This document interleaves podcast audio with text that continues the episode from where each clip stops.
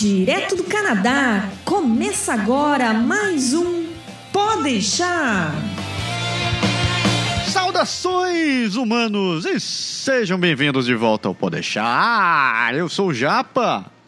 Eu sou o Berg. E temos convidadas hoje com vocês. Depois de, uma, depois de um longo período na geladeira, temos André Zotelli. Oi, tudo bom? André, direto. Bem-vinda. Maravilha, né? Uma correspondente do outro lado do país, cara, na costa oeste. Bem-vinda de volta. Agora estamos aí, Canadá de leste a oeste, né? Olha. O Berg lá em Quebec, eu aqui. Olha, rapaz.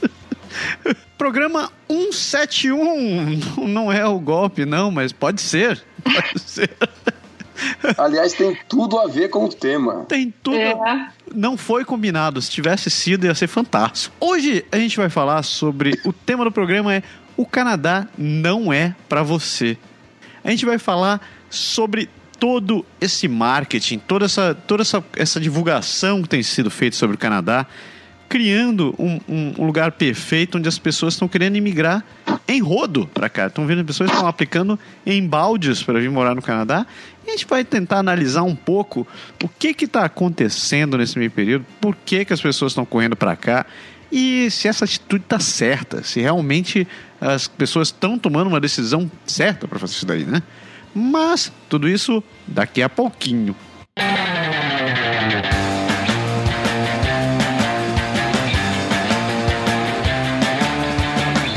Disso, a gente tem que falar sobre o jabá, né? Pagar as contas? Né? Né? Primeira coisa, se você não conhece a área de serviços do Canadá agora, você está perdendo tempo. Lá você encontra, entre outras coisas, você conhece o serviço de seguro viagem da nossa querida amiga Andréa Brito, da Energia Finances. Seguro viagem você já sabe, né? Você não pode embarcar em qualquer viagem que você queira sem tá protegido. Não importa se você vai fazer uma viagemzinha de uma semana, mas aquela uma semana você sabe. Principalmente se for fora do país, as coisas podem ser realmente salgadas para o seu bolso. E os imprevistos estão aí para provar que isso não é de nada, né, Berg? Exatamente. E além disso, a gente tem também o serviço da nossa grande amiga, a Caroline Morin, a Carol, que é consultora de imigração, consultora acreditada pelo governo canadense. Ela sim tem o poder da palavra e o direito de falar sobre imigração e de lhe aconselhar sobre qualquer coisa em referente ao seu processo. Então, qualquer dúvida que você tiver sobre o processo de imigração, não hesite. Você, você, você pode entrar em contato com a Carro. Ela é uma pessoa que ela fala português muito bem, pode te atender muito bem às suas necessidades. E sem contar que ela é uma pessoa simpaticíssima. Né? Exato. Além de ser canadense, entende tudo de tudo. Ali, sem falar de que, além de consultora de imigração, ela tem mestrado também em relações internacionais. Então, ela é alguém que realmente conhece como conversar com outras pessoas. Terceira recomendação que a gente faz também, agora a gente tem uma parceria com uma empresa de, de que prepara você para os exames de certificação em inglês, que é a Ative Exams, da nossa querida Exato. Soraya. Se você estiver se preparando para fazer os exames de IELTS ou TOEFL, e você tiver em dúvida, tiver problema, não tem certeza se está preparado, principalmente naquela parte de escrita, que é onde geralmente nós brasileiros temos mais problema, a Soraya tem muita experiência nessa área e pode te ajudar com certeza. Inclusive, a Andréia foi vítima, ou digamos assim, cliente da Soraya, né? Eu fui, super recomendo a Soraya. Nossa, ela é excelente. Ela é super focada, ela corrige bem direitinho os seus trabalhos, te dá uma orientação maravilhosa, recomendo. Então, olha só, além, nossa, além da nossa recomendação, tem alguém que foi realmente cliente dela para poder falar de disso. Não, eu tenho recomendação da Andréa Brito também, porque eu fiz o seguro viagem com ela. Eu precisei usar o seguro viagem, deu tudo certo. Fui na consulta, fiz exames médicos, mandei fiz o claim, né, para depois para receber de volta, recebi direitinho tudo que eu gastei. Eu super recomendo o serviço do seguro viagem do Canadá agora. Usei e gostei. Realmente esse programa está saindo com muito mais sorte do que planejamento, né? com certeza. Além disso, se você não conhece muito sobre a, a Exams, a gente gravou um podcast com ela, entrevistamos a Soraya. Então você pode ir lá ouvi-lo E a gente não pode falar do filho mais novo, né, Berg? Claro, Canadá, do Canadá. Canadá, também Canadá. Mas estamos falando do aprender francês. Estou misturando tudo hoje. Aprender É, é, francês agora. Isso acontece, você tem muito filho, você começa a se perder com as coisas, acontece essas coisas. Exato, daqui a pouco a gente não sabe mais. É, é, meu, é meu também esse aí. Então, aprender francês agora é o mais novo filho. Se você não conhece ainda, entra lá, aprenderfrancesagora.com é o curso de francês do Canadá, agora em parceria com o Marcílio, do Amigo de Aluguel, e o Lucas San Román, do Projeto Canadá. É um curso que, na verdade, nossa primeira turma já está em andamento. A gente, graças a Deus, está tendo um feedback, um retorno muito positivo, o pessoal está adorando. E a gente já está também no YouTube, no Facebook, no Instagram e por todo canto. Então você não pode perder. Aprender francês agora é só procurar. A gente vai realmente te ajudar a falar francês. É Isso daí. Então, entre lá agora mesmo no canadagora.com.br serviços, conheça esses e muitos outros serviços que a gente oferece para vocês também. Tudo isso com qualidade e gente que assina embaixo, né? Olha, a Andrea tá viva aí para poder contar essas coisas.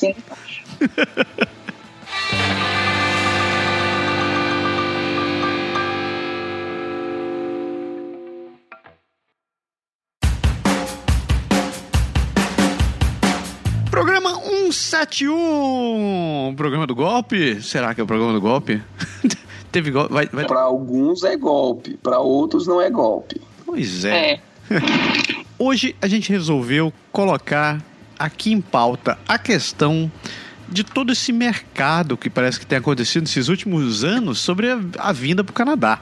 Que eu não sei vocês, mas eu tô até assustado com a quantidade de coisa que aparece falando sobre o Canadá. O Canadá é um país perfeito, o Canadá tem um monte de coisa, o Canadá é isso, aqui, aquilo, outro. E os grupos de discussão só refletem essa propaganda toda, né? A gente não tem. Assim, a gente não, primeiro, a gente não cansa de falar nesse assunto, né? A gente vem batendo nessa tecla já há algum tempo, especialmente sobre a questão do pessoal se planejar, o pessoal estudar antes, o pessoal se preparar e tal e tal.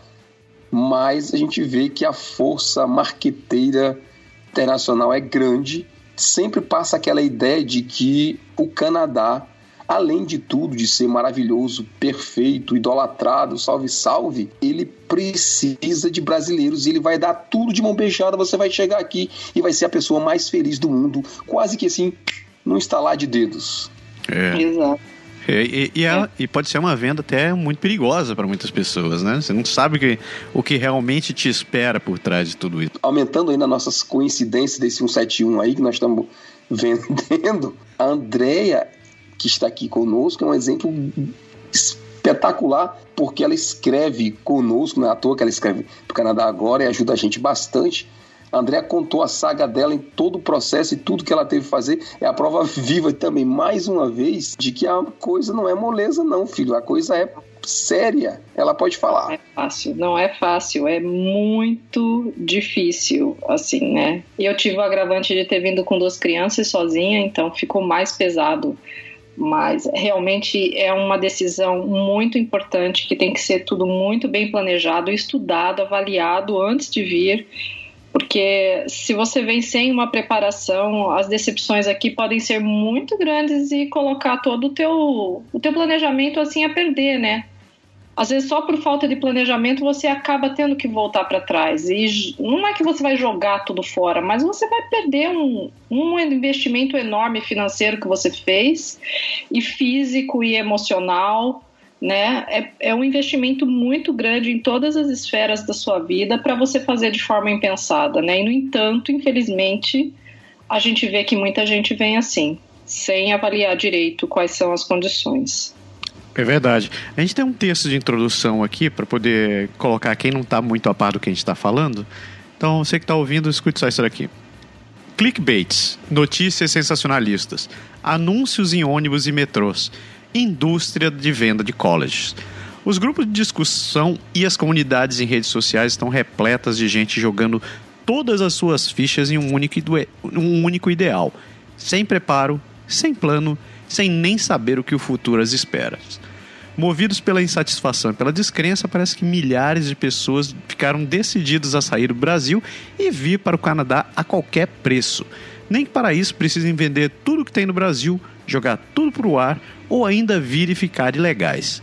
O tal Plano Canadá se tornou a bola da vez e, tal qual numa pelada no campinho, não tem juiz e vale tudo para chegar onde se quer. A verdade é que o Canadá não é o único país do mundo com programas de imigração e talvez nem seja o mais fácil. E pior que isso, talvez não seja para qualquer um. Então eu, eu tentei meio que compilar o, o, o que está acontecendo por aqui para a gente poder jogar para frente a nossa discussão, né? Que durante o programa tem alguns áudios de outras pessoas que, que a gente conhece, que, que também produzem conteúdo, que moram aqui, que eu acho que vão ser interessantes para poder complementar a nossa discussão. Mas eu começaria perguntando para vocês assim, André, eu acho que você é a mais nova em toda essa história e, e você deve estar tá mais uhum. atualizado do que eu e Berg, assim. Então, a gente migrou aqui com leis que eram bem diferentes, né? Condições que eram bem diferentes. Como tu viu o cenário de vir para o Canadá quando quando tu tomasse a decisão aqui? Ainda já estava toda essa parte espalhafatosa, todo esse mercado, esse mercado de venda do Canadá? Eu vim para cá em 2015 e eu comecei a pesquisar em 2014 e não era ainda assim, do que eu me lembro, porque eu pesquisei bastante antes de vir, não era ainda uma coisa tão uh, grande assim, essa propaganda que, que, parece que ficou muito enganosa de uns tempos para cá, entendeu? Uh, já tinha, eu, né, tanto que eu achei informações em alguns sites e tal, mas ainda assim era bem menos do que agora. Isso já faz. Eu comecei em 2014, então já faz mais de três anos que eu comecei a pesquisar né?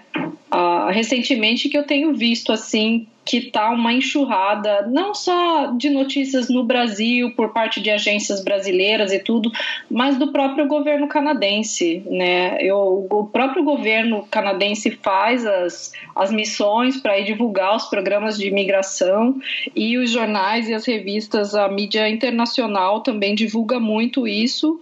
É, eu achei que a coisa está bem mais acentuada e com isso tem feito isso associado à situação do Brasil, né, que está muito crítica, tem feito muita gente tomar decisões impensadas, assim, né, não avaliar direito as condições e acabar vindo. Tá rolando uma discussão no nosso, nosso grupo Meu Canadá é Agora, exatamente sobre o tema de hoje. E eu vi, uhum. eu vi uma chamada, alguém fez um comentário interessante aqui. Ele falou o seguinte, você falando sobre o Canadá fazendo propaganda, né? O Biano Costa, é. o Biano Costa falou que não existe almoço grátis. Quase metade do salário todo mês fica com o governo para manter a sociedade da forma que conhecemos. Eu, eu concordo meio com ele. Tipo, o Canadá realmente está com, tá com esse déficit de gente para vir para cá, né? Eles sabem que eles precisam aumentar isso daí. O ministro da imigração aí até anunciou recentemente que eles querem chegar nos um milhão de, de imigrantes nos próximos três anos. Mas eu concordo contigo também, tipo, é, é, chega, chega a ser descarado algumas, algumas propagandas. Eles compram matérias né, em, em, jornais no Brasil mesmo, falando do Brasil porque eu não vejo os outros cantos, mas é, chega a ser descarado, né? É, é quase um. Se você pega, tiver meio desprevenido, você pensa que é notícia do sensacionalista, assim, do jeito que eles escrevem. Né? Você menciona o Brasil porque você não vê outros lugares. Eu tenho conversado com pessoas de outros países, da Europa até, uhum. que eles vêm para cá com essa ilusão. Eu ouvi um amigo falou, é, eu vim porque me prometeram uma coisa linda, maravilhosa aqui. E quando eu cheguei era muito diferente. E ele veio nessa condição, é, não sabia falar inglês, entendeu? Não tinha uma qualificação para conseguir um trabalho. Então, as pessoas, não só no Brasil, mas em outros lugares do mundo, acabam sendo iludidas, né, com essas promessas assim. E não só isso, né, cara? Tem também a questão, da, acho que da falsa imagem, talvez de esperança. A gente falou do Brasil agora há pouco, mas tem a situação também de da pessoa imaginar na cabeça dela um cenário que ela não verifica. A gente estava falando aqui de desilusão, talvez, de você não, não prestar bem atenção nessa coisa. Outra coisa que agravou muito e que fez, talvez tenha feito aumentar essa publicidade toda assim mais descarada é porque o Express Entry ele, ele complicou a coisa. Antigamente era mais fácil para vir. Sim. E agora está bem mais seletivo, está bem mais complicado. Então, o pessoal tem feito aquela coisa assim. André, eu sei que ela veio pra, pelo, pelo programa de estudo, ela veio estudar e, e revalidar os estudos dela aqui. Mas tem muita gente que fala assim: ah, eu não tenho o que fazer, eu não tenho solução, então eu vou estudar e mesmo assim não pensa nas consequências, no que vai ter que ter, no que vai passar, no custo que é, como é que você vai juntar grana para fazer tudo isso, como é que você vai manter seu plano, a André falou de plano agora há pouco, eu acho que junta muito essa coisa de, de que o cenário realmente, Brasil complicado, processo aqui mais complicado, e, e o pessoal, quem vive de marketing, né, quem vive de agência dessas coisas, infelizmente, né, tem que criar alguma coisa para tentar continuar atraindo o povo, porque senão vai diminuir. Eu acho que no tempo que a gente veio para cá, e provavelmente no teu tempo também, eu fui naquelas palestras de informação do, do Quebec. Na época, foi o, a primeira palestra que eu assisti foi com o Rock Paquette. E realmente ele vendia o, a imigração para o Quebec como algo colorido, cara. E ele, inclusive, eu lembro muito bem disso, que ele falava na palestra dizendo que não, você não precisa ter um inglês, um francês muito bom, porque você chega lá, tem francização, você aprende. E é lá que você vai aprender. E você só precisa comprovar um número mínimo de horas né, né, para poder ser aprovado. E eu meio que caí nessa, assim, eu, eu tava totalmente nessa, assim, eu porra, eu vou estudar francês, mas chegando lá eu vou fazer minha francização e eu vou, vou, vou desbancar, vai ser tranquilo. Quando é que eu cheguei aqui, meu francês ainda era meio, meio bosta, né? E eu não tive tempo de fazer francização, fui tra trabalhar direto e por sorte eu podia trabalhar em inglês, mas foi, foi se não tivesse, eu tava ferrado. Não foi o teu caso, né? Tu, tu, teve, tu também chegou com um francês tão tosco quanto o meu e tivesse que ir atrás de. Eu cheguei com a fase. Eu cheguei antes da fase do, do paquete. O paquete não estava lá ainda quando eu vim, né? Mas na época não, o pessoal não falava. o, que, o que era complicado na minha época é que não tinha muito acesso à informação, então a gente não sabia muito o que ia acontecer. Eu sabia que tinha francização, que a gente ia aprender francês aqui, e eu pus na minha cabeça, que é daí que a gente fala a história do planejamento, né? Eu sabia que o meu primeiro ano eu não ia conseguir trabalhar, eu não ia conseguir fazer nada, porque eu não falava. Eu já tinha essa noção. Então, o que aconteceu comigo foi isso: eu tenho que me preparar para eu conseguir aguentar um ano sem grana, sem entrada de dinheiro, sem trabalho, sem nada, para manter duas coisas. Um, a cabeça, a André falou também, psicológico bem forte, e a outra coisa, o sustento mesmo, para eu conseguir aguentar esse primeiro ano. E realmente foi o que aconteceu. Eu só, eu só trabalhei no meu décimo primeiro mês que eu estava aqui. O resto foi do bolso. Eu, tive, eu vendi carro no Brasil, fiz um monte de coisa para ter a grana para aguentar sem ter que depender de nada nem de ninguém. É, é, que eu ia até comentar exatamente sobre isso. O fato da pessoa não ter um idioma não seria um problema, não é necessariamente um problema se a pessoa tiver o dinheiro para ficar um ano aqui só estudando inglês. Um ano, um ano e meio, ou inglês ou francês. O problema é que as pessoas vêm sem inglês e sem dinheiro em caixa. Né? É, vem com a ideia que vai chegar aqui, vai encontrar um emprego, mesmo que seja é, entre level ou mid level, e vai começar a trabalhar e vai poder pagar as contas. E na verdade não é isso que acontece. Se você não tem um idioma, um idioma minimamente suficiente para você trabalhar, você tem que ter dinheiro em caixa para você ficar estudando, até você ter condições, um idioma suficiente para você entrar no mercado de trabalho. E é engraçado que tem gente que fica revoltada, né, que não, que não consegue ser contratada falando um inglês básico ou um francês básico, assim. Cara, quem, quem já viajou para fora do Brasil sem sem nenhuma experiência de, de idioma de jeito nenhum, provavelmente já passou por isso. Eu, eu, eu, até brinco, eu contei isso nos nossos primeiros podcasts lá no começo. Quando eu cheguei aqui, no primeiro, no primeiro dia, primeiro não, no segundo dia, na verdade, foi que a gente saiu a primeira vez na rua, aqui, eu entrei num subway, e eu, obviamente, com meu, eu tinha um inglês macarrônico, mas era melhor do que o meu francês nulo, né? E eu fui lá e perguntei assim, olha, eu posso fazer meu pedido em inglês? A mulher olhou para mim e falou, não só em francês. E aí eu fiz como. Uh... E aí foi mímica, apontando, sabe, fazendo qualquer coisa. André falou de emprego. Tem, um, tem um, até um restaurante aqui chamado Cosmos, né? Cosmospos, que vem saber aqui em francês, mas era um dos poucos que a gente conhecia que o pessoal chegava sem, assim, estrutura zero, sem grana zero e tudo, e conhecia um brasileiro e conhecia outro que indicava alguém, o cara ia trabalhar nesse restaurante, na cozinha, no fundo, cara, lavando o prato, descascando batata, cortando legume, fazendo essas coisas, muitas, muitas horas, de noite, madrugada, tudo quanto é horário, porque era a única coisa que você podia fazer sem, sem falar o idioma. Não tem muita opção.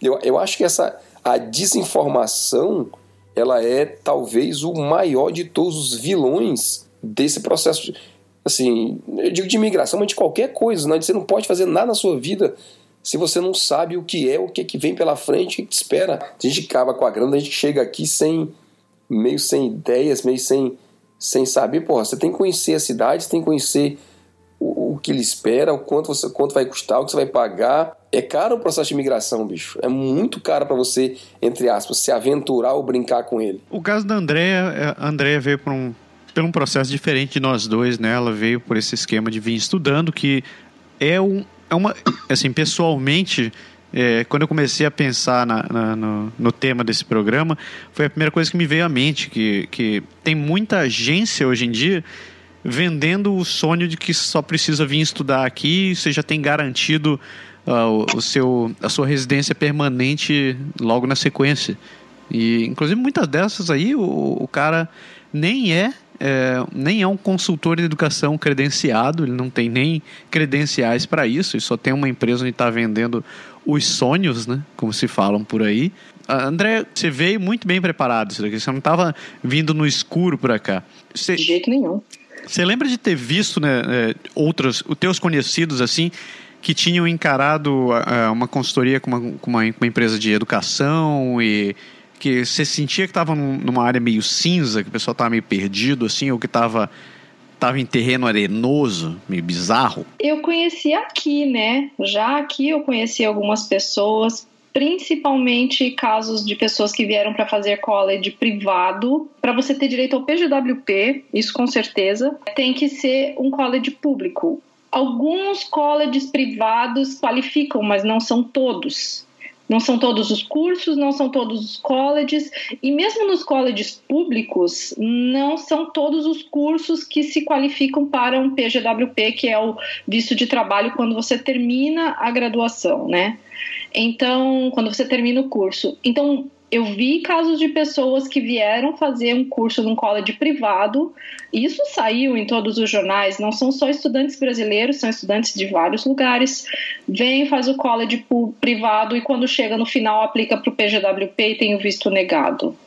Isso, nossa, tem muitos casos assim. Aqui em Vancouver mesmo, tem tenho amigos próximos que estão tendo visto de PGWP negado e estão tendo que reavaliar o que fazer para ficar, porque querem ficar, não querem voltar para o Brasil, né? E, e daí aquele negócio veio com o dinheiro programado para fazer o curso do college privado.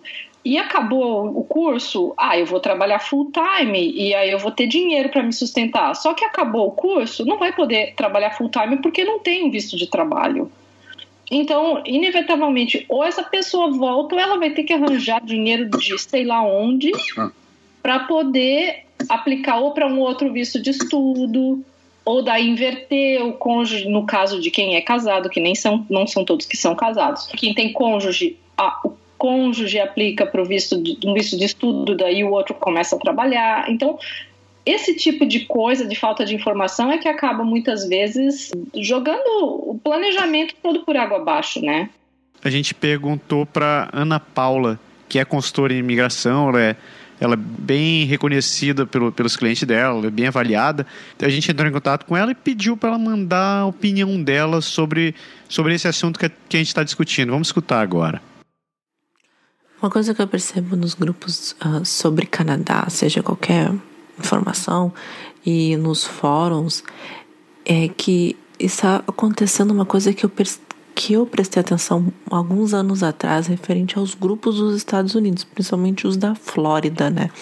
Que antigamente a gente podia pegar informação, trocar ideia referente a turismo, né?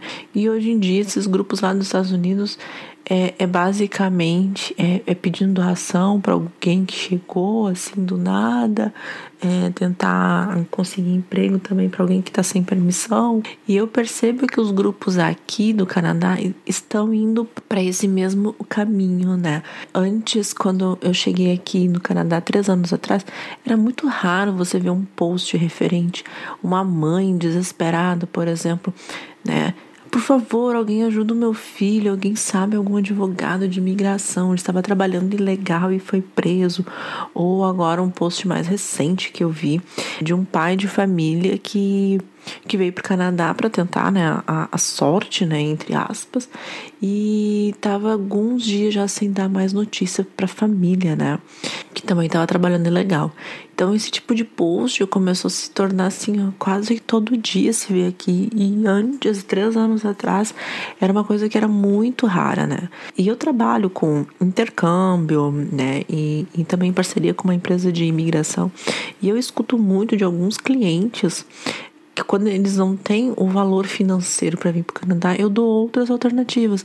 Vem cá, e você já pensou em Portugal? Porque, por exemplo, Portugal mudou o processo de imigração, né? Hoje está muito mais flexível. É, ele abriu as portas para os brasileiros. É possível você fazer um mestrado uh, pagando entre mi, em média de 1.500 euros né, por ano.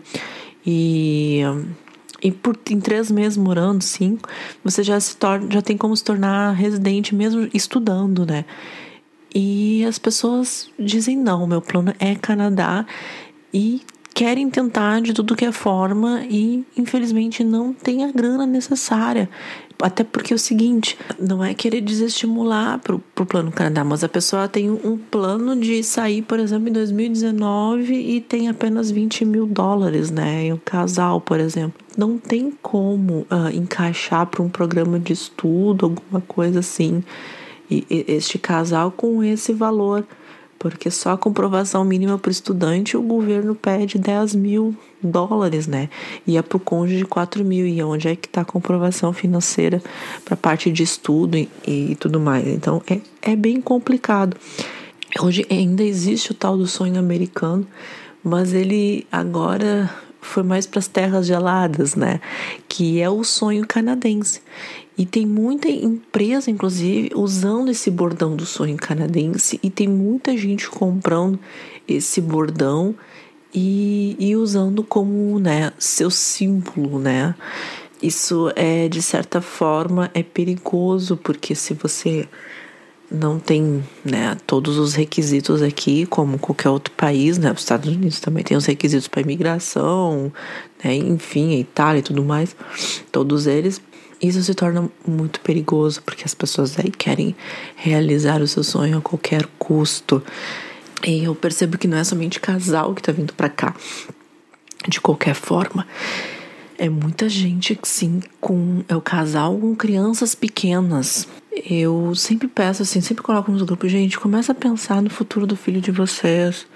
Porque se vocês têm limitações, os filhos de vocês também vão ter limitações, né? E como é que vai ser depois para esse jovem conseguir depois entrar num college ou numa universidade, né? Pensa no que você está fazendo pro seu filho.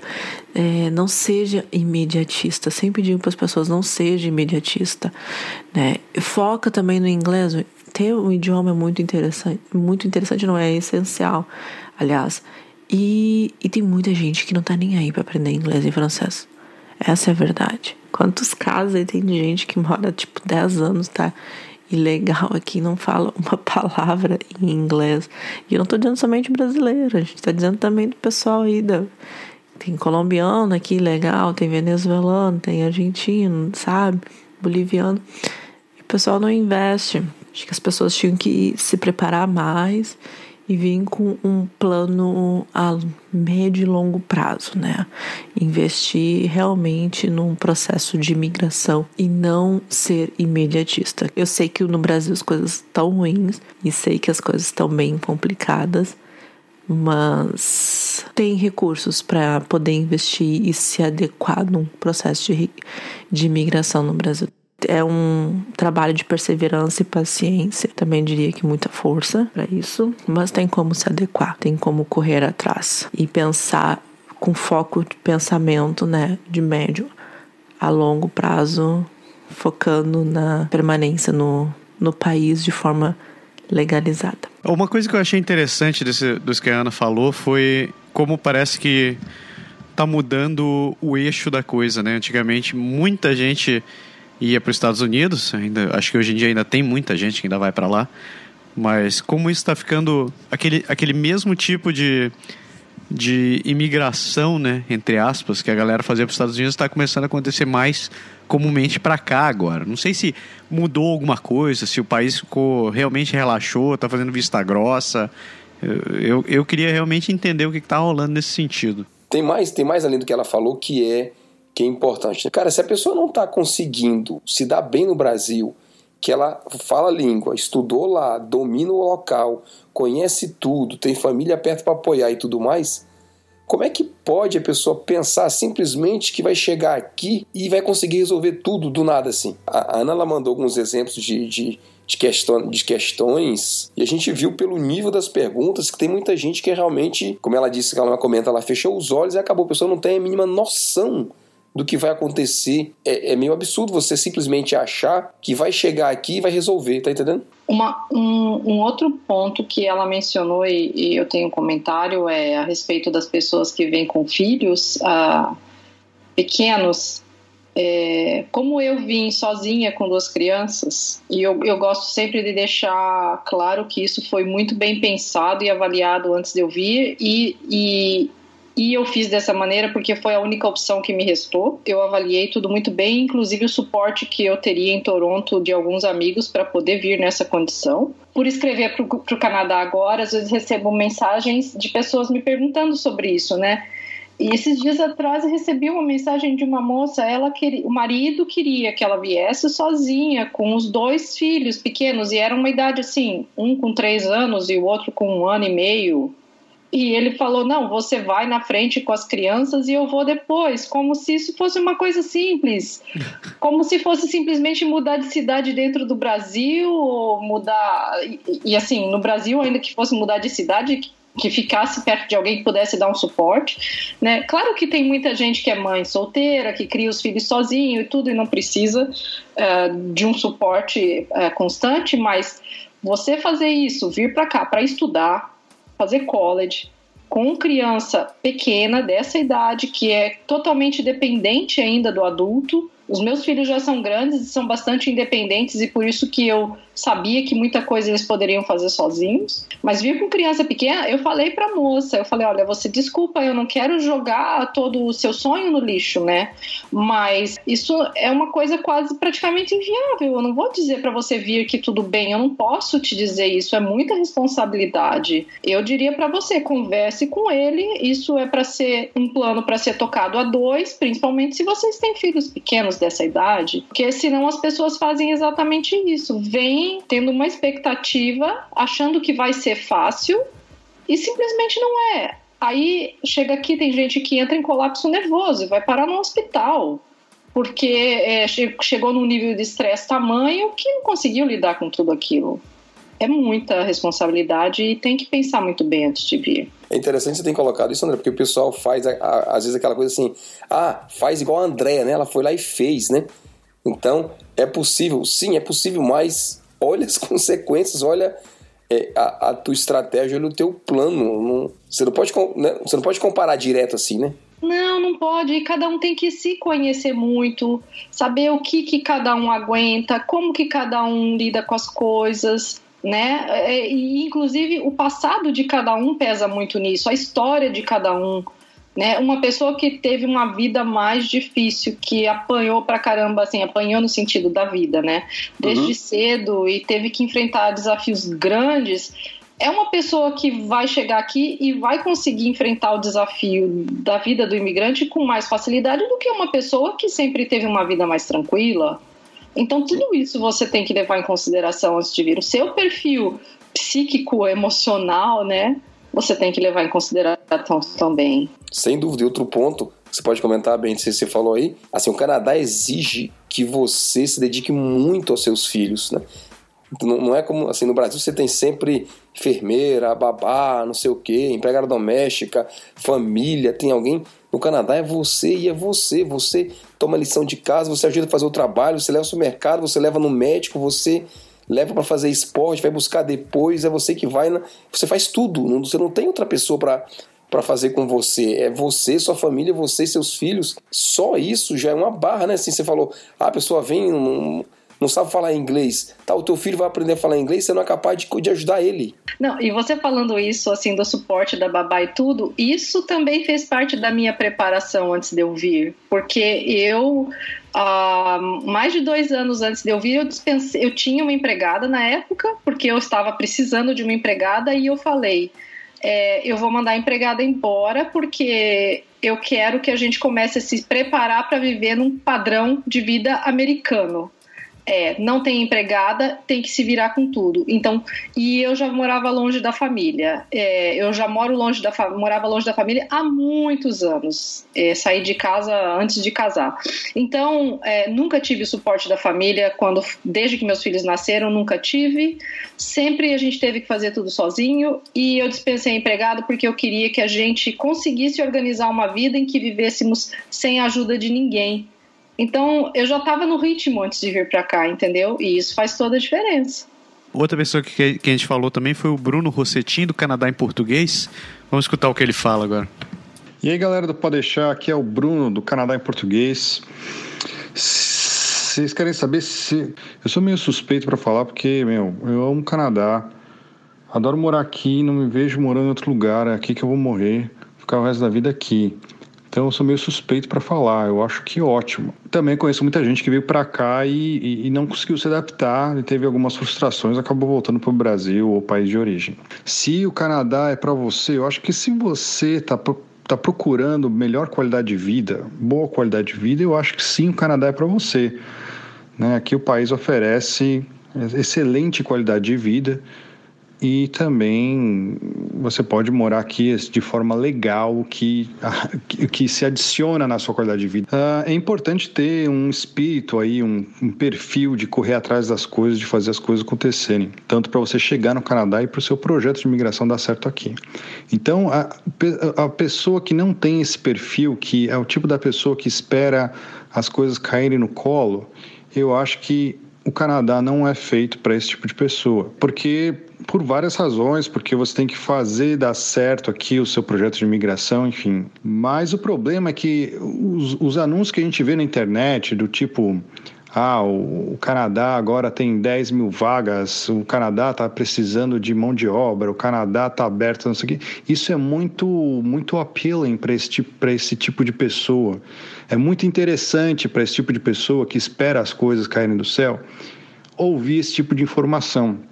Então há um, um pouco de mal entendido, há um mal entendido lá, então a pessoa acha que realmente vai ser um pouco fácil que a pessoa vai desembarcar no aeroporto, vai descer do avião e vai ter alguém pegando ela para botar ela num cargo de diretor de uma multinacional. Então, se você não tem esse perfil, esse espírito de correr atrás das coisas e fazer as coisas acontecer, não, o Canadá não é feito para você. Outro grupo de imigrantes aqui, de amigos brasileiros que eu conheci, que também se frustraram um pouco com o projeto no Canadá, é quem é muito apegado com a carreira. Então, se o seu status profissional é muito importante para você, não, o Canadá não é feito para você.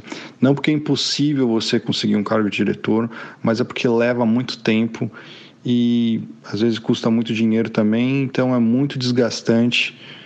E o fato de demorar, eu acho que pode ser pode ser não, é muito frustrante para quem é muito apegado à carreira.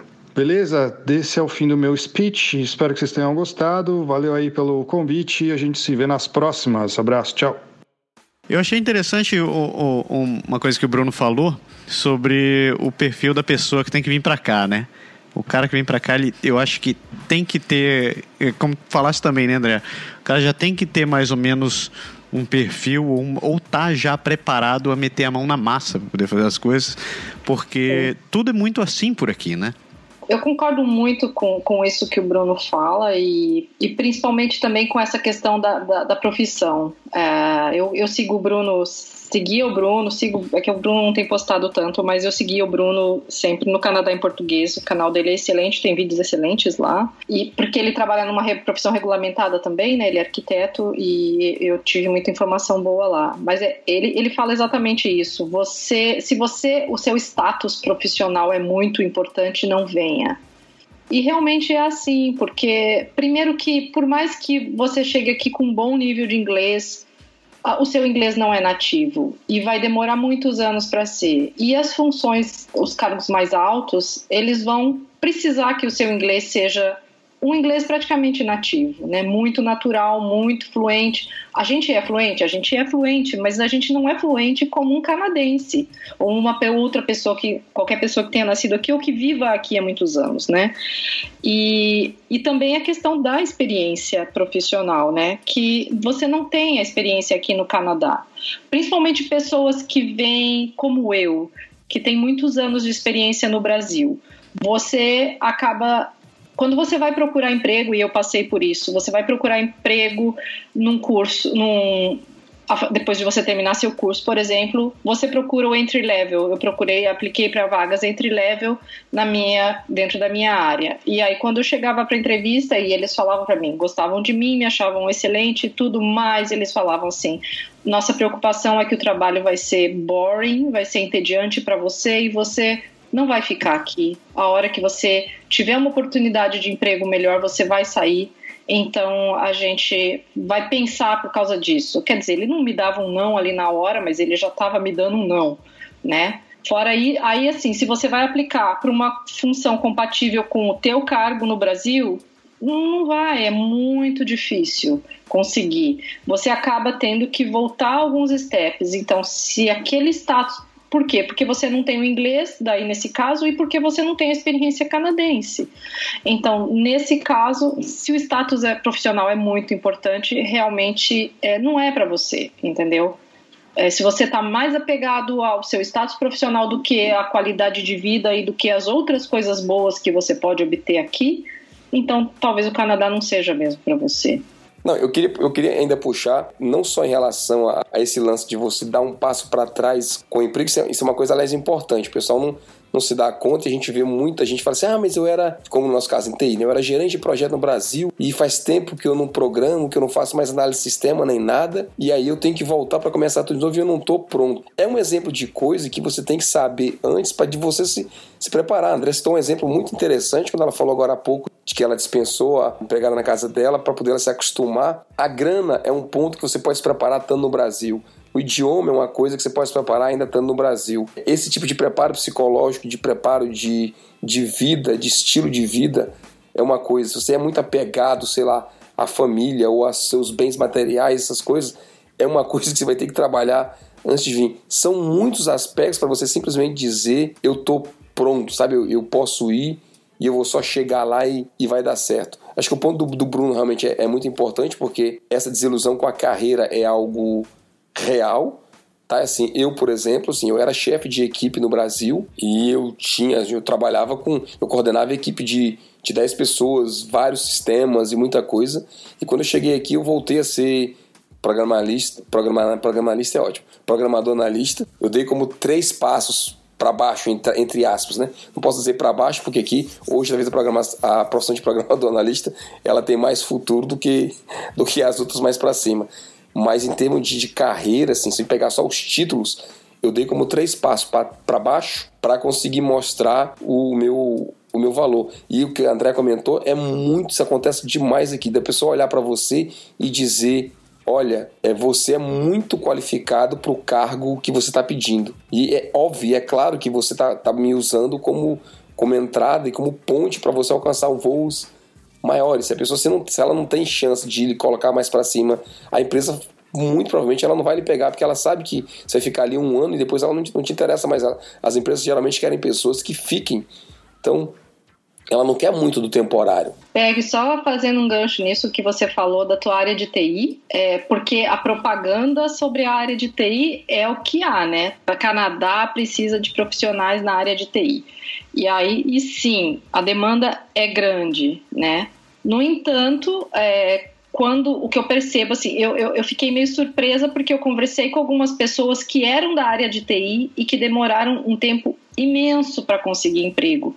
E eu falava, gente, mas fala-se tanto dessa área de TI, tão desesperados por causa de pessoas na área de TI, por que, que esse, esse, aquele, vários casos, não conseguiram? Aí, conversando com essas pessoas, eles me falaram: eu era gerente na área de TI no Brasil já, eu estava muito tempo afastado da parte de programação, da parte de botar a mão na massa, eu só estava coordenando, então eu não tenho mais o domínio do que, né, da linguagem, dos conhecimentos que eles precisam.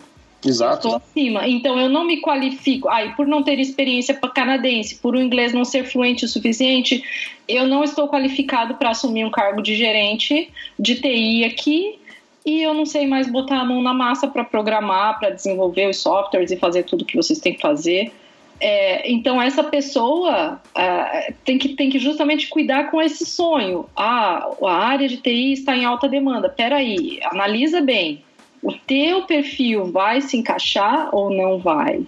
Isso, né? qual parte dela está em demanda, né? Exato. Não, olha só, eu vou te falar um, falar um troço. Eu, eu aqui, ano passado, perdi, eu fiquei desempregado. Eu demorei mais de seis meses para conseguir colocação de volta no mercado. E olha só, eu não, eu não era recém-chegado, eu já tinha experiência canadense, eu tô encaixado no mercado, e mesmo assim, eu, eu acabava empacado por causa do mercado, da, dos processos de contratação aqui. Que é um outro problema que a gente não está nem, é. nem tocando Bom aqui. ponto.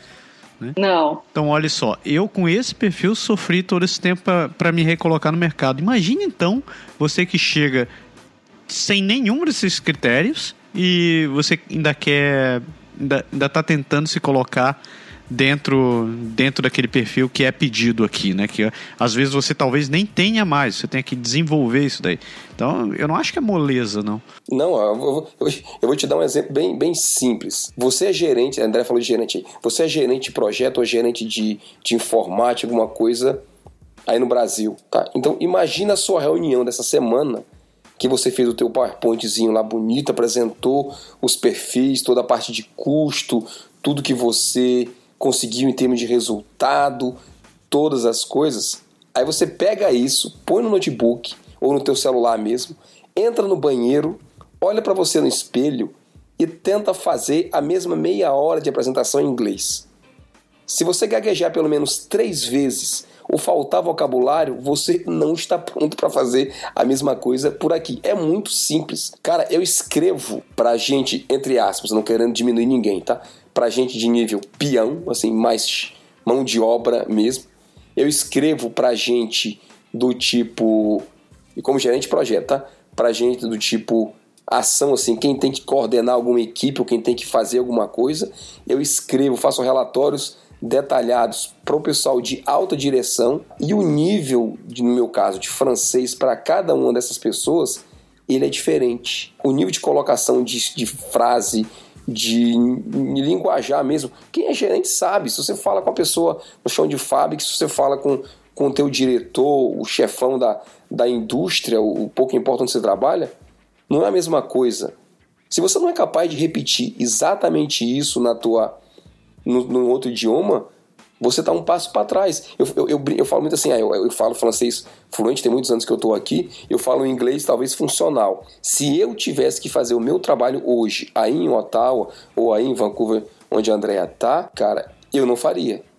Eu, eu sei que eu ia precisar de pelo menos uns seis meses ou um ano para atingir um nível mínimo, talvez, de vocabulário, de linguajar, de estrutura, já com todos os anos de experiência que eu tenho aqui. Eu sei como as coisas funcionam para poder eu conseguir encaixar a mesma coisa. No... Ah, cara, aqui é outro mundo, é outra coisa. Você não vai conseguir de, de início. Então exige realmente o preparo. Você tem que estar preparado antes. É um skill altamente necessário, né? O idioma e todos os skills têm que andar em paralelo. Não é que você pode estar 100% em um e só estar 30% no outro. Exatamente. Assim, porque a, a, gente quando a gente falou que a gente decidiu lançar, sem querer puxar a brasa pra sardinha, mas aproveitando aqui um meio jabá, tá? Por que, que a gente pegou gente especializada como a Soraya e que a gente está fazendo o Aprender Francês Agora, essas coisas todas?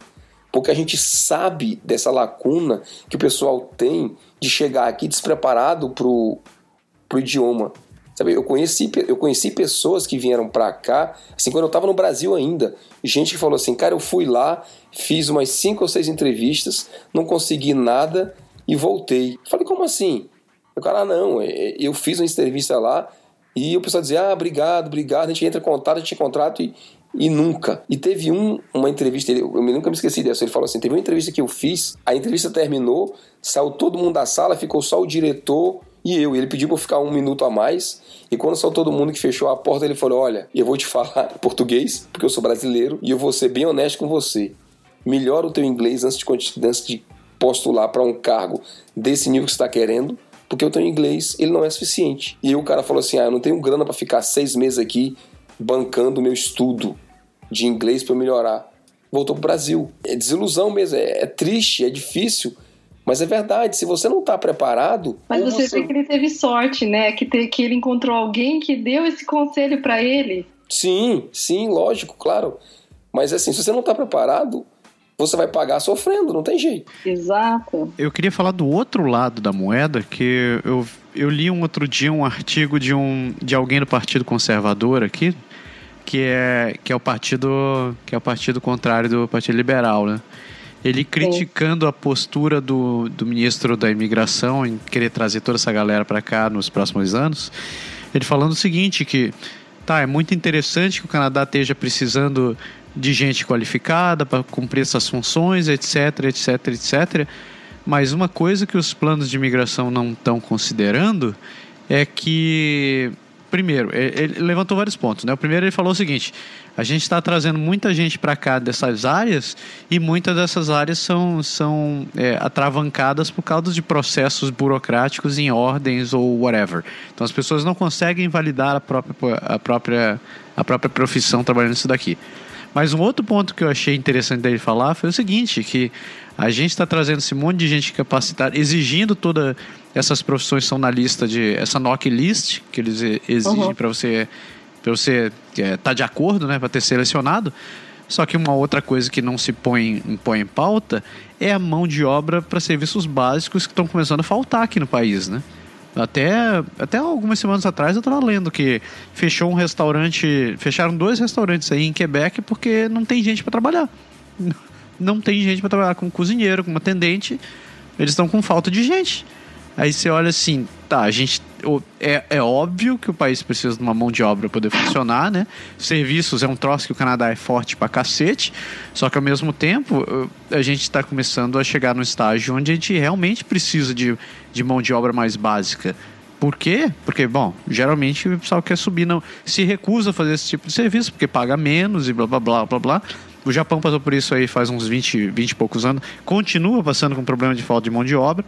Naquela época eles começaram a trazer um monte de brasileiro, né, os, os descendentes para voltar para trabalhar em fábrica, etc. E a gente está quase vivendo isso daqui daqui a pouco. Já, já é fato, né? Que você vai em Toronto, se tirarem todos os ilegais que trabalham em Toronto na construção civil, ninguém constrói ah. mais nada no, na, na cidade, né? Nada mais funciona. Para, para tudo. Então, é interessante, eu acho interessante esse outro contraponto que realmente a gente está precisando de gente.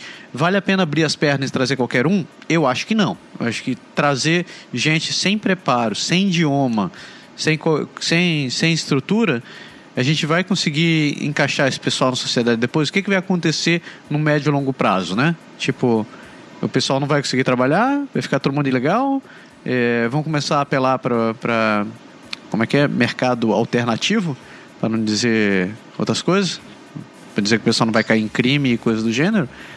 Só que o troço está começando a ficar complicado. Eu, eu vejo que nos 5, 10 anos, talvez, isso, isso deve fi, ficar mais, é, mais óbvio, assim, mais, mais evidente para gente. Mas é meio, é meio ilusório, né, cara? Porque quando você traz mão de obra qualificada, quem vem já tem uma profissão de nível relativamente alto no seu país de origem. Pouco importa, Brasil, qualquer lugar. Há, raras exceções, regra geral, quem vem com mão de obra qualificada é qualificado, não está dizendo, né? Esse pessoal não quer fazer subemprego.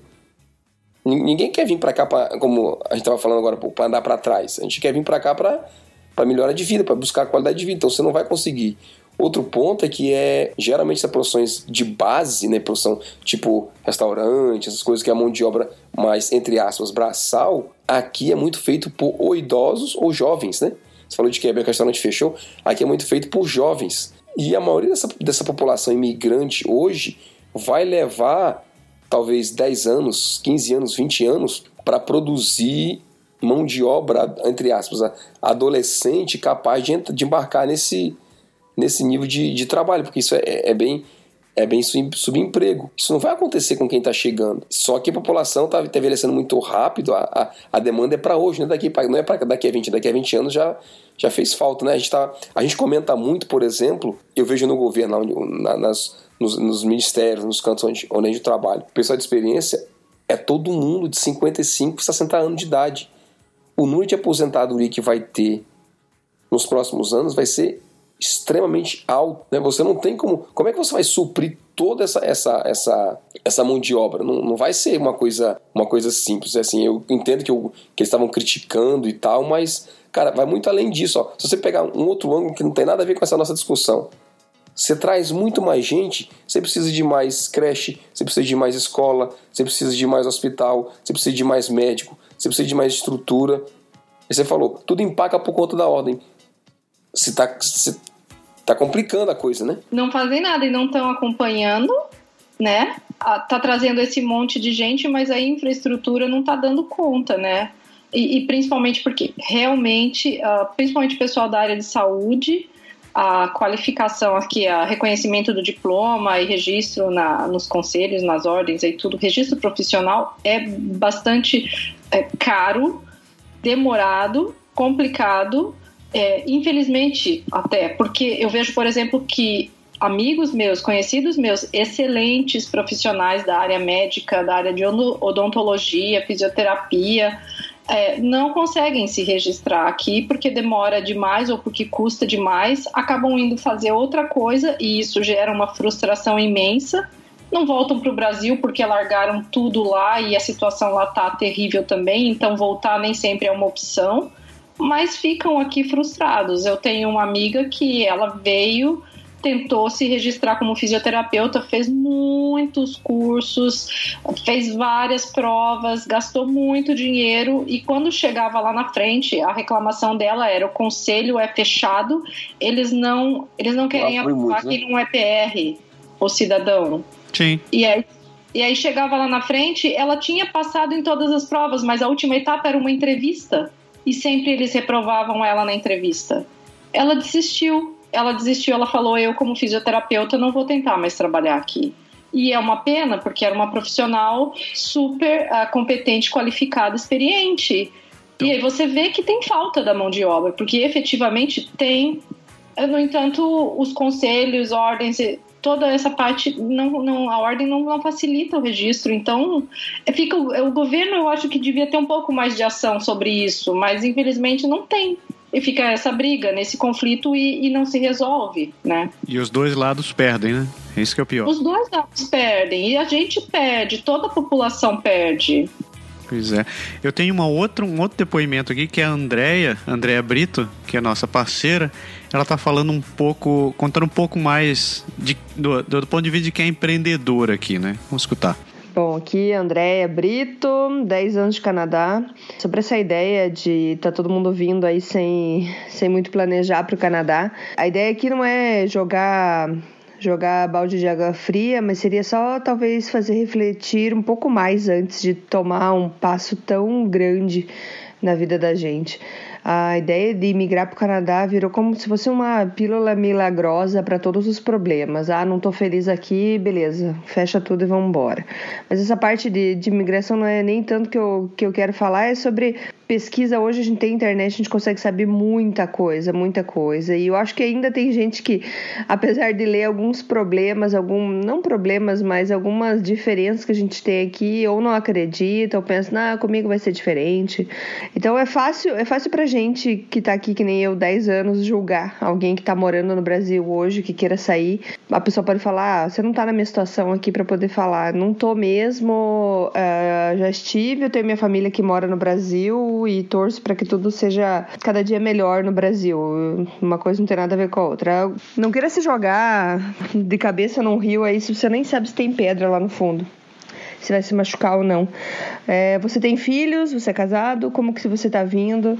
Uh, muitas coisas culturais são muito diferentes. Por exemplo, Eu digo na minha área, na parte de saúde, que eu vejo de seguro viagem, o pessoal que está vindo. Sei que no Brasil tem gente que tem, às vezes, até três pediatras para a mesma criança. Aqui é diferente, nem toda criança tem pediatra, muitas não têm. Aqui na, idade dele, na ideia deles, na cabeça dos, dos canadenses, nem precisa. Você vai ter teu médico de família, se teu filho tiver algum problema sério de saúde que precisa de acompanhamento mais especializado, ele vai ter um pediatra. Então isso às vezes choca muita gente, mas como eu preciso ver um pediatra? Então é, isso é uma das coisas. São coisas bem diferentes que o pessoal tenta bater de frente com isso. Como que vai ser ter amigos aqui? Se vão ser só os brasileiros? Se vai ter pessoal daqui? Preciso mesmo falar inglês e francês? Essa é uma pergunta bem estranha, assim, porque eu acho básico para você poder se virar aqui é meio assustador, assim, ver que o pessoal vem sem planejar muito. Antes era um pouco mais difícil, mais demorado, mas pelo menos você passava esse tempo todo de espera da documentação, fazendo pesquisa, pensando mais sobre o assunto. Escutei, já conversei com pessoas que falaram: Ah, André, tô um ano e meio aqui, a gente veio como estudante, nossa, a vida é puxada, a gente tá bem cansado trabalhar, estudar, não para, tá super, super. Mas a gente sabe que foi, fez a, a escolha certa para os nossos filhos, estavam bem cansados, assim, então não, não é fácil. Você não, não pensa que é só, sei lá, trocar um problema por uma solução milagrosa canadense. Cuidar com o preconceito. Gente, por mais que o Canadá faça maior propaganda, venham, venham, queremos imigrantes, queremos vocês, muita gente não é de acordo com isso, não esperem gente de braços abertos no aeroporto te esperando para te acolher, para te mostrar como é que funcionam as coisas aqui. Sim, tem muita gente legal, muita gente simpática, mas não é maioria, tá? Então essa preparação psicológica, essa preparação uh, emocional é muito importante. Outra que você não vai ter tua família aqui perto. São situações que você nunca passou, assim. É, então é bem é, é, é, delicado. Eu falo, é bem delicado. Assim, é bom, claro, é bom. Tô aqui 10 anos, é, é, isso não é, não é a questão. É só prepare mais. Pense tudo que você já construiu no Brasil, se você vai querer deixar isso mesmo. Uh, pense de, de começar desde o começo, ter, ser humilde, aceitar o que vai vir, mas com muita preparação, muito bem preparado no idioma para que você se sinta cada vez mais, mais confiante. Mas só cuidado com a pílula milagrosa. E que nem foi falado, porque só. Porque pensam no Canadá, porque não outro país. Aqui faz frio pra caramba, eu ainda falo da cidade de Quebec. Talvez tenha um outro lugar que se enquadre melhor com o teu jeito de viver, só para pôr um ponto a mais na tua preparação. Eu acho que todo mundo tem que, claro, correr atrás do que quer, só que tem que ver se, se o que quer, ah, eu quero porque todo mundo tá querendo agora, vou seguir a boiada, ou porque não, eu fiz a pesquisa e realmente acho que vai ser o melhor para mim. Quanto ao emprego, pensar também no, no, empregador, que ele tem todo o direito de pesquisar melhor o funcionário que vai colocar para dentro da sua empresa, ele vai pagar por aquela pessoa e tudo mais. Então, por mais que estejam precisando de muita gente, eles vão reclamar, a gente não acha ninguém qualificado. Então tem tudo isso que tem que ser pensado. Boa sorte. Vamos se planejar bem antes de vir. Beleza? Valeu, um abraço. Tchau, tchau. Um ponto que a Andrea falou da propaganda toda do governo foi uma coisa que a gente comentou lá no começo e eu queria ter falado é a respeito dessa propaganda toda que se faz de que o Canadá é um país maravilhoso e perfeito e tudo, né, para atrair os imigrantes do mundo inteiro. Uh, o negócio é que a propaganda verdadeira não atrai ninguém, né? Ela não traz as pessoas para cá. Então, se fizer isso que a gente faz aqui no Canadá agora, né, de alertar as pessoas, veja, tem os pontos negativos, tem os posts lá que eu escrevo, o glamour da vida do imigrante, né, você mostrando que o dia a dia aqui é tão difícil quanto o dia a dia no Brasil, né, sendo que no começo, principalmente, você vai ter alguns desafios a mais. Então, se, as, se, se, a gente começar, se o governo todo começar a alertar as pessoas, não, veja, é bom, tem qualidade de vida, mas tem essa, essa, essa e aquela dificuldade. Então muita gente desiste de vir. Eu não acho justo isso, sabe? Eu acho mais justo que se alerte para os pontos negativos, para as dificuldades e que as pessoas tenham maior discernimento, maior condições de avaliar. Mas, no entanto, infelizmente, não é isso que a gente vê, né? O governo, as agências, agências inclusive de imigração. Ah, esses dias eu comentei num grupo que participo ah, de que ah, as agências de imigração estavam dizendo que a pontuação para a chamada pelo Express Entry ia cair para baixo de 400 pontos até o final do ano. E eu falei, olha, eu não acredito nisso porque agora eles estão dando mais pontos para quem é quem fala francês e quem tem irmão ou cunhado aqui. Então eu acho que a pontuação vai continuar em torno de 430, 440, não vai cair para baixo de 400. E, no entanto, era isso que as, que as consultorias estavam eh, divulgando. E, e alguns amigos meus falaram assim: ah, Andréa, mas eles fizeram uma previsão com base nos dados deles lá e eles têm o direito de, de repente, não acertar, né? Eu falei, porque nem previsão é uma coisa que se é, pode se errar mesmo. Eu falei, sim, mas eu não acho justo que se erre sempre a, no sentido de trazer as pessoas para cá e de iludir as pessoas. Por que, que eles sempre erram nesse sentido? Por que, que eles não erram dizendo, não, a pontuação vai subir, vai ficar mais difícil para você emigrar? Porque não é interesse deles. E aí, e aí a, a, contestação deles em relação ao meu pensamento foi: ah, mas as pessoas têm que se informar. Eu falo, sim, eu concordo que as pessoas têm que se informar, mas é, eu, mesmo assim eu não acho justo que se faça uma propaganda que não é verdadeira ou que não seja um pouco mais próxima da realidade, você entendeu? Eu, eu sei que o governo tá, tá fazendo o papel dele de tentar atrair as pessoas, mas eh, eu concordo, tipo, tipo, a propaganda da maneira que eles fazem chega a ser em alguns casos chega a ser meio criminoso. Eu estava falando no começo do programa, né? Às vezes as notícias parecem que estão saindo do, do sensacionalista. Porque eles falam assim: o Canadá quer você, venha para cá. Salário é. de 100, 100, 110 mil dólares. Mas eu, caralho, bicho, tipo, segura um pouco a barra. E, e sobre, as, sobre as, a, essa indústria de, de cola, de, de agência de intercâmbio, cara, isso é. Eu não, eu não concordo com, com o que o teu amigo disse, assim. Na, na real, uma coisa é você fazer é, uma propaganda que atrai a atenção da pessoa. A outra é você ficar em, é, vendendo um serviço em cima de informações fictícias, porque é isso que é. Uh, Exato. Apesar deles fazerem as projeções deles, esses dados são fictícios, isso não é real. Eles não têm como afirmar, não, se inscreva agora, comece a consultoria com a gente, que os números vão cair e que você vai se encaixar. Tipo, isso é, crime, isso é criminoso, né? Tipo. Sem dúvida. Cara, só existe, só existe lei e lei. Não tem outra. Se não tá na lei, não é verdade. Acabou. Simples assim. Um lance que a, André, a, a Deia falou no, agora há pouco também, que eu achei interessante, que ela disse que tem gente que faz curso aqui, achando que vai terminar o curso e vai estar empregado. André até um caso vivo disso daí, né? Tu fizeste tudo certinho, tudo organizado, saiu, se formou com honras no curso e ralou pra cacete, né? Pra conseguir, conseguir achar um emprego. Ah, ralei, ralei muito. Inclusive em Toronto tive mais dificuldade, assim, tive muito menos retorno do que tive aqui em Vancouver.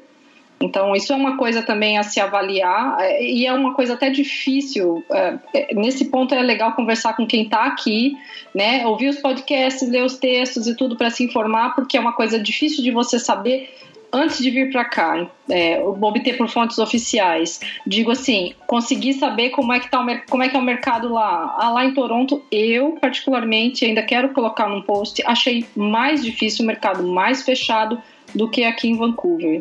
É, as empresas pequenas acabam aqui em Vancouver é, recebendo melhor o seu currículo e chamando mais para entrevistas do que os retornos que eu tive em Toronto, que parece que fica muito dependente do, do referral, né, do QI, do que indica. Então, assim, mas eu, nossa, eu não faço não faço nem ideia de quantos currículos enviei, enviei muitos, claro, tenho tudo guardado aqui, mas não fiz, não contei esse número, mas mais de 100 com certeza, muito mais do que 100. Tenho amigos que mandaram mil currículos para ser chamado por umas poucas entrevistas. É porque cada um trabalha de um jeito, né? Eu preferia sempre fazer a minha cover letter direcionada para aquela empresa, uhum. então eu, eu despendiam tempo nisso, isso gasta tempo. Mas eu tive amigos que falaram, André, não tô nem mandando cover letter, prefiro mandar várias aplicações porque tudo é estatística. Então, é, teve gente que mandou mais de mil currículos. E profissional, assim, 15 anos de experiência, altamente qualificado, com mestrado, sabe, com o curso aqui. E é punk. E é uma. É, uma, é cansativo, né? Muito cansativo essa busca por emprego. É, depois que você termina o college, então realmente não dá. E você ainda tem que pensar que, para quem vem casado no esquema estudo e trabalho, ah, enquanto você não conseguir um emprego em NOC B, o teu cônjuge você não vai poder renovar, NOC B não, é NOC B no mínimo, você não vai poder renovar o visto de trabalho do seu cônjuge, né? Então, se o teu cônjuge tiver com visto de trabalho próximo de vencer, isso pode te gerar um problema. Então, são coisas todas que têm que ser avaliadas quando você está você tem que ser pensadas antes de você vir, né? É verdade. Tipo, o desgaste emocional que você tem com tudo isso, cara, é. Não tem como contabilizar, né? Eu... Não tem. É interessante porque eu, eu contava essa história, lembra, Sara? A gente contava no começo. Eu falei, quando eu cheguei aqui, eu mandei mais de 300 currículos para conseguir chegar. E nós estamos falando de 14 anos depois, 13 anos depois. E a história continua, né?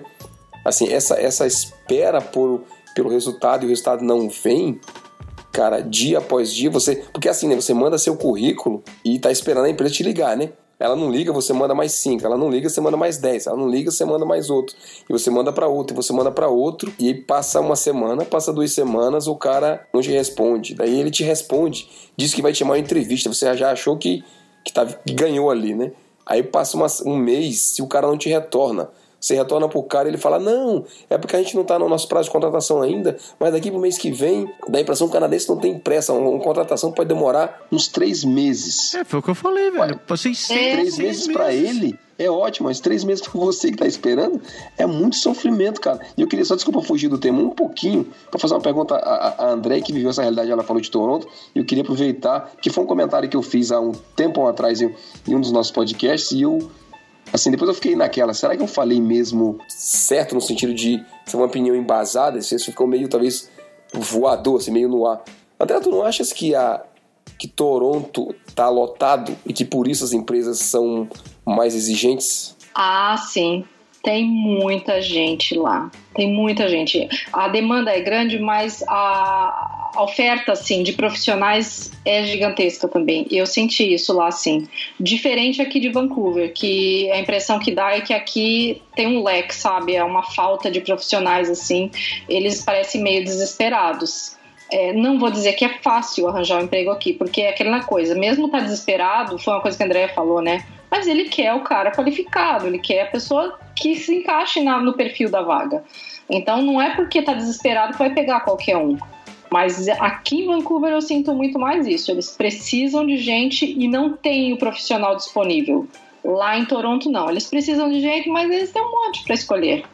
Então dificulta mesmo. A gente tem uma última participação aqui que é do Márcio Ribeiro, do Montreal na Real. Marcinho, saudade de você. Vamos escutar o que ele fala aqui. Salve, salve meu amigo Berg lindo, meu amigo Massaro. Aqui quem tá falando é o Márcio do falecido finado em pausa Montreal na Real, aqui direto de Montreal. Feliz demais de falar com vocês ainda mais sobre esse assunto que desperta tantas emoções. É, infelizmente não dá para estar tá aí com vocês ao vivo no programa, porque eu sei que vai ter muito pano para manga e vai ser uma discussão bem longa. Eu estou muito curioso para ouvir a opinião de vocês todos.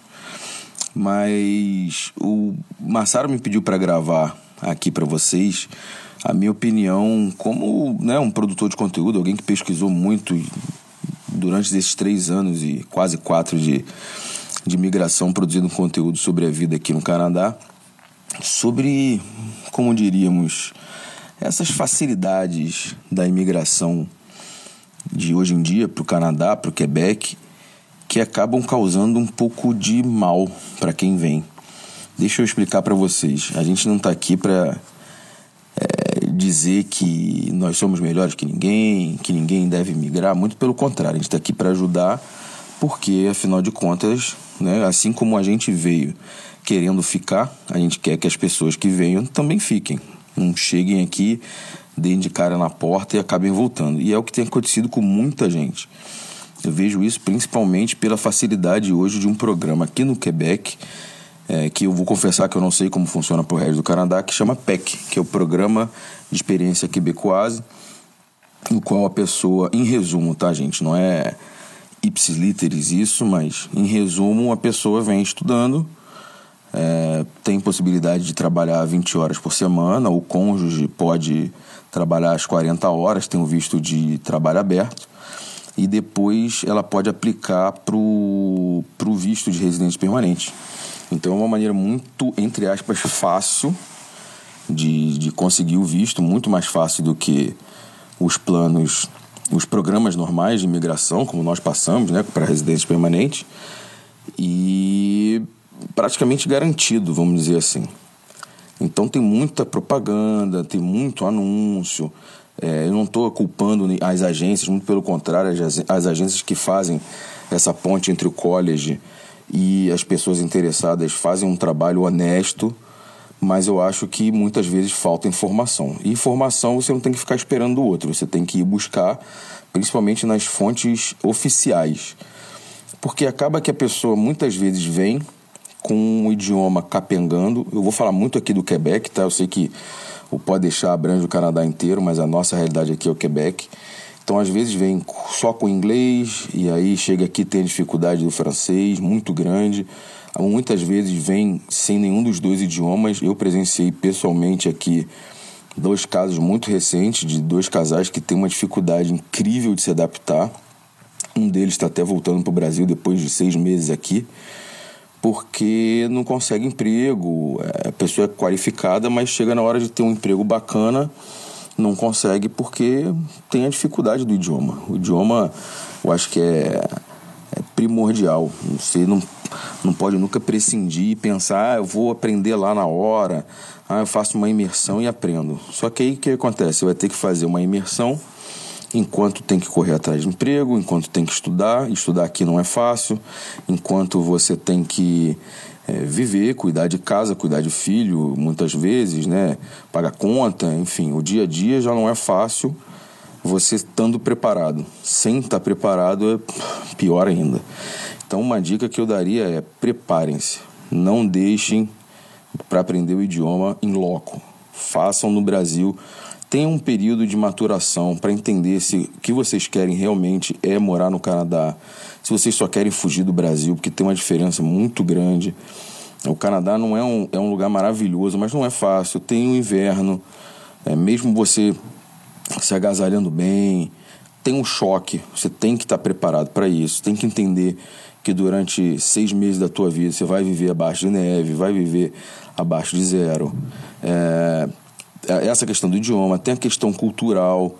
É muito difícil a gente entender 100% o que vai passar aqui eu refaria até minha frase: é impossível entender o que a gente vai passar aqui estando no Brasil.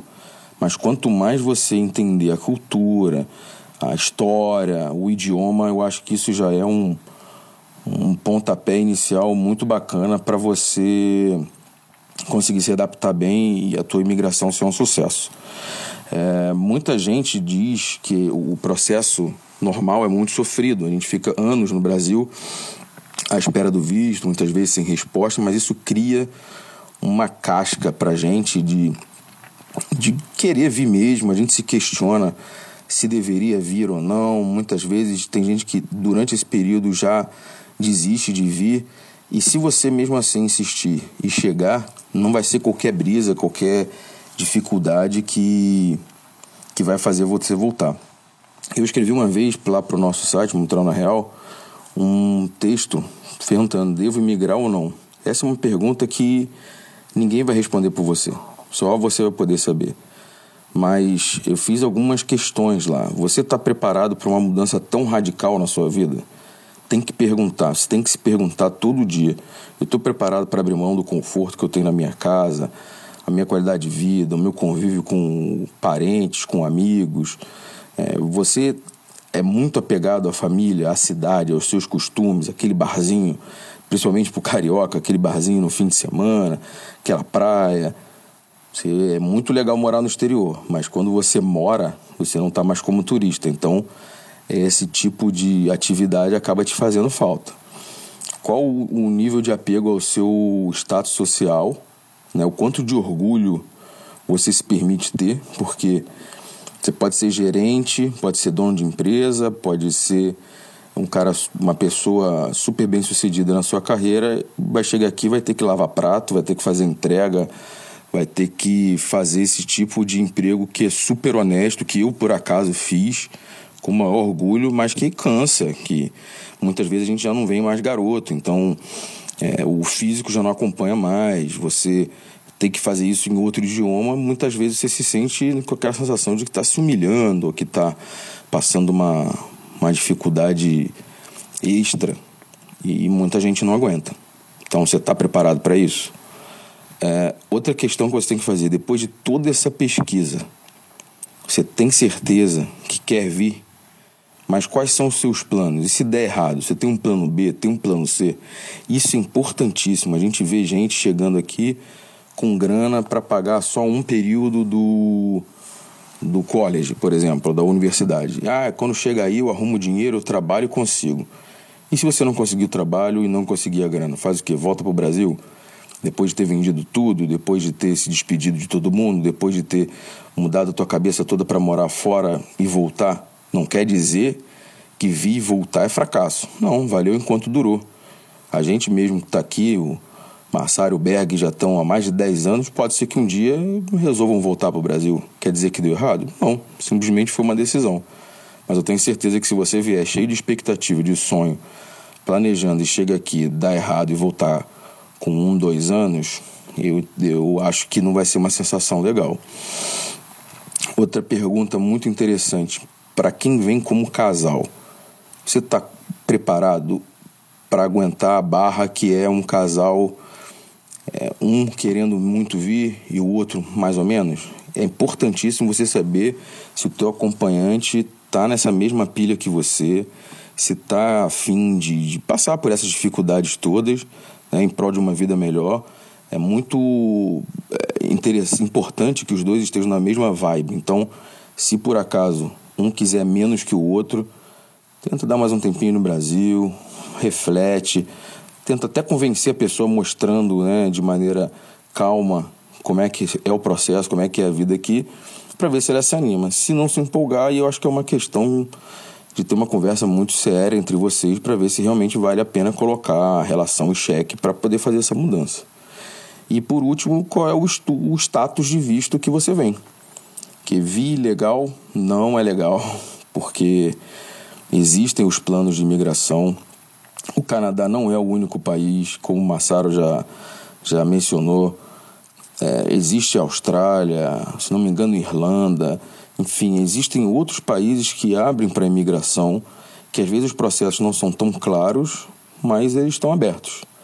Então vale a pena você insistir no Canadá simplesmente por ele ter uma visibilidade maior, uma propaganda maior, uma facilidade melhor. Então coloca isso tudo no liquidificador, pensa direitinho antes de vir. Mas se depois disso tudo você ainda quiser vir, parabéns, seja bem-vindo e vem com tudo que é questão de tempo para se adaptar. Um grande beijo, meu querido amigo Massaro. Um grande beijo, Berg. Espero ver vocês em breve. Quem sabe participando aí ao vivo. Tô com saudade de vocês. Um beijo para os seus convidados e para todos os ouvintes. Tchau, tchau.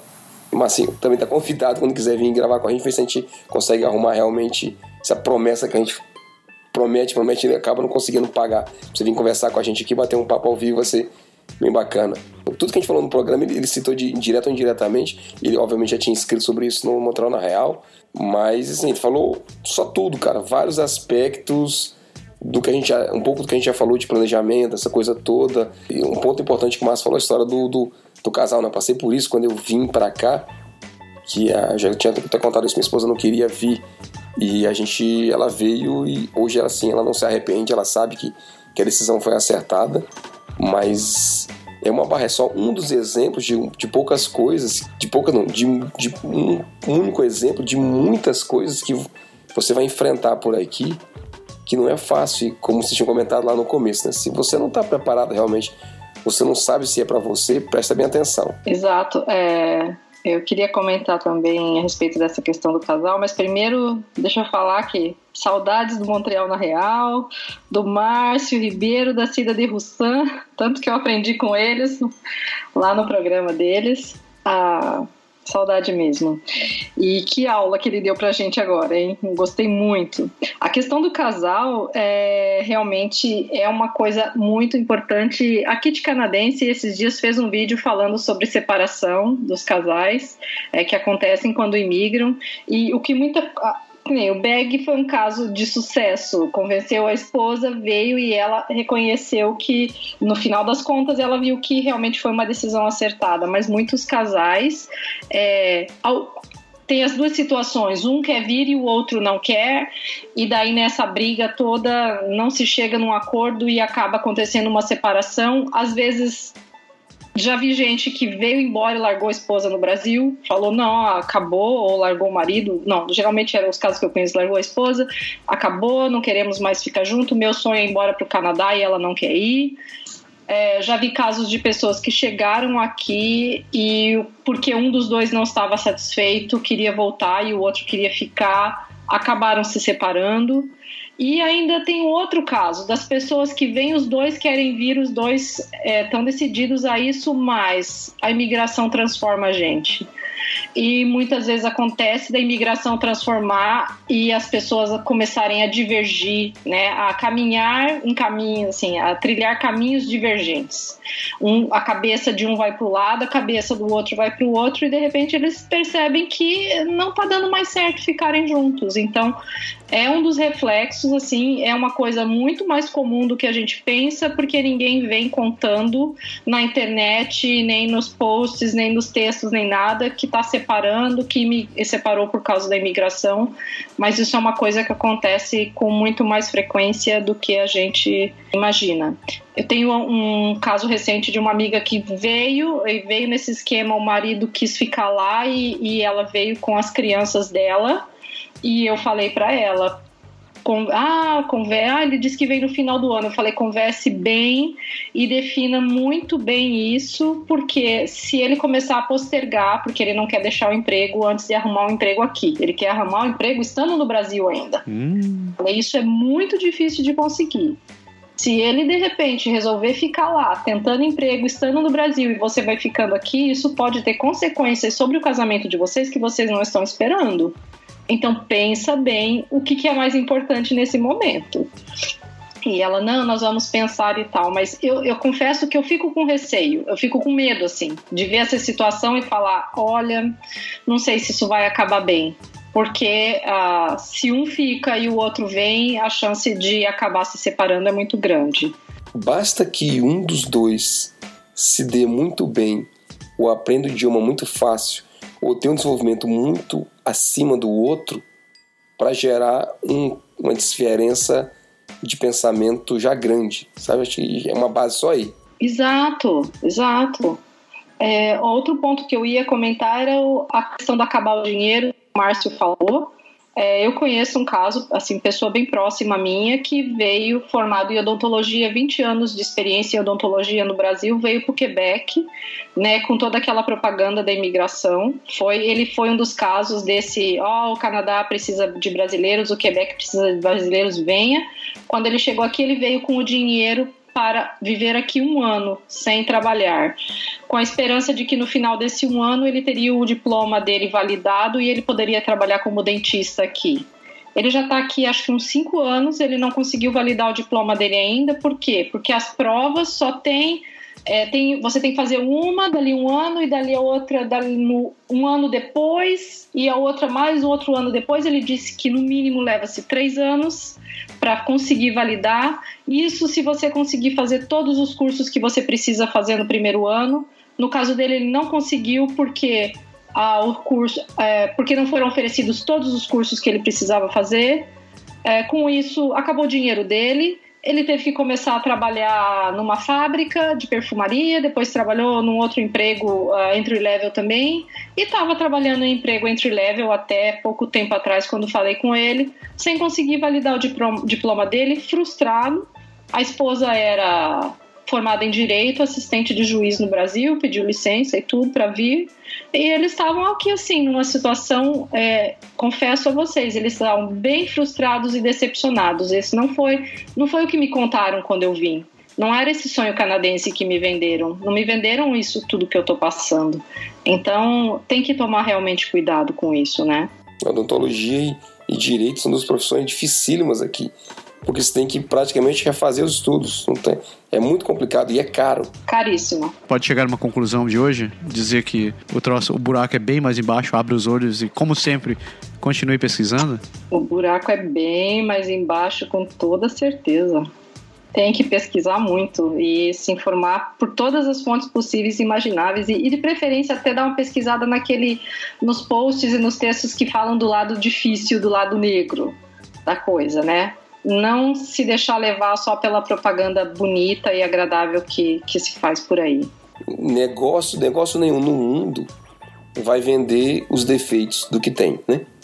Todo mundo só vai vender a solução. Então não tem, não tem o que dizer. A gente aqui, porque a gente, a gente não, não ganha dinheiro com a informação que a gente dá. Então não é isso que, que traz. Por isso que talvez que a gente fale sem coisa. Mas se eu vendesse o Canadá, talvez provavelmente ia ser complicado de, de você fazer sem dizer. Então, não, não existe nada no mundo que é uma, a pílula blue, da, a pílula azul e a pílula vermelha do Matrix. Né? Você não, não tem essa. Viver na realidade ou no mundo do sonho. Então, não, não existe, então não adianta. Mas, mas, ninguém, vende, ninguém vende os defeitos, né? Nem a gente, quando a gente vai para uma entrevista de emprego, quando você monta o seu resumê, você não fica botando seus defeitos ali? Uhum. Claro que não. Não dá. Certo? Mas... Você só vai mostrar o lado positivo, se você tem interesse no, no resultado daquilo, né? Tem, tem até aquelas, aquela piadinha, porque ela fala assim, quais são os, né? Assim, quais são os pontos que você se julga mais fraco, que você tem menos qualidade, né? Aí você tenta pegar um positivo e virar ele negativo para poder sair pela tangente, né? Aí, eu, eu sempre digo, o cara me pergunta qual é o seu maior defeito, você, pô, meu maior defeito é ser muito bom. Eu odeio ser bom demais. eu tenho uma dica com relação a isso. Ah, nesses workshops que eu fui de trabalho, de preparação para o mercado fala assim: escolha sempre um defeito que não tenha nada a ver com a função que você está aplicando. Boa, boa. Porque daí não vai afetar. Eles falaram, então, ah, você, pode, você pode ser honesto, falar um defeito seu, mas você não vai falar nada que, que te prejudique no, no, processo, né? Então é uma saída também. Nessa história, nunca diga eu bebo demais. Isso, isso não funciona. Eu sou muito assim ativo, eu gosto muito que as coisas funcionem, que as coisas dêem certo. Então eu acho que isso é um problema sério, porque quando eu não consigo, eu vou até o limite, porque é uma coisa que eu não aceito. Eu acho que é um defeito muito grande que eu tenho isso. Que horror, sofrimento. é.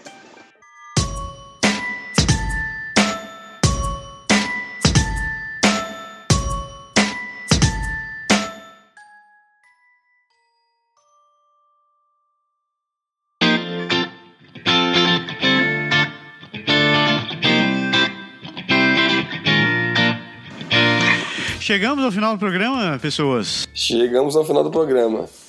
Então, te temos um programa, Berg Mamileiro?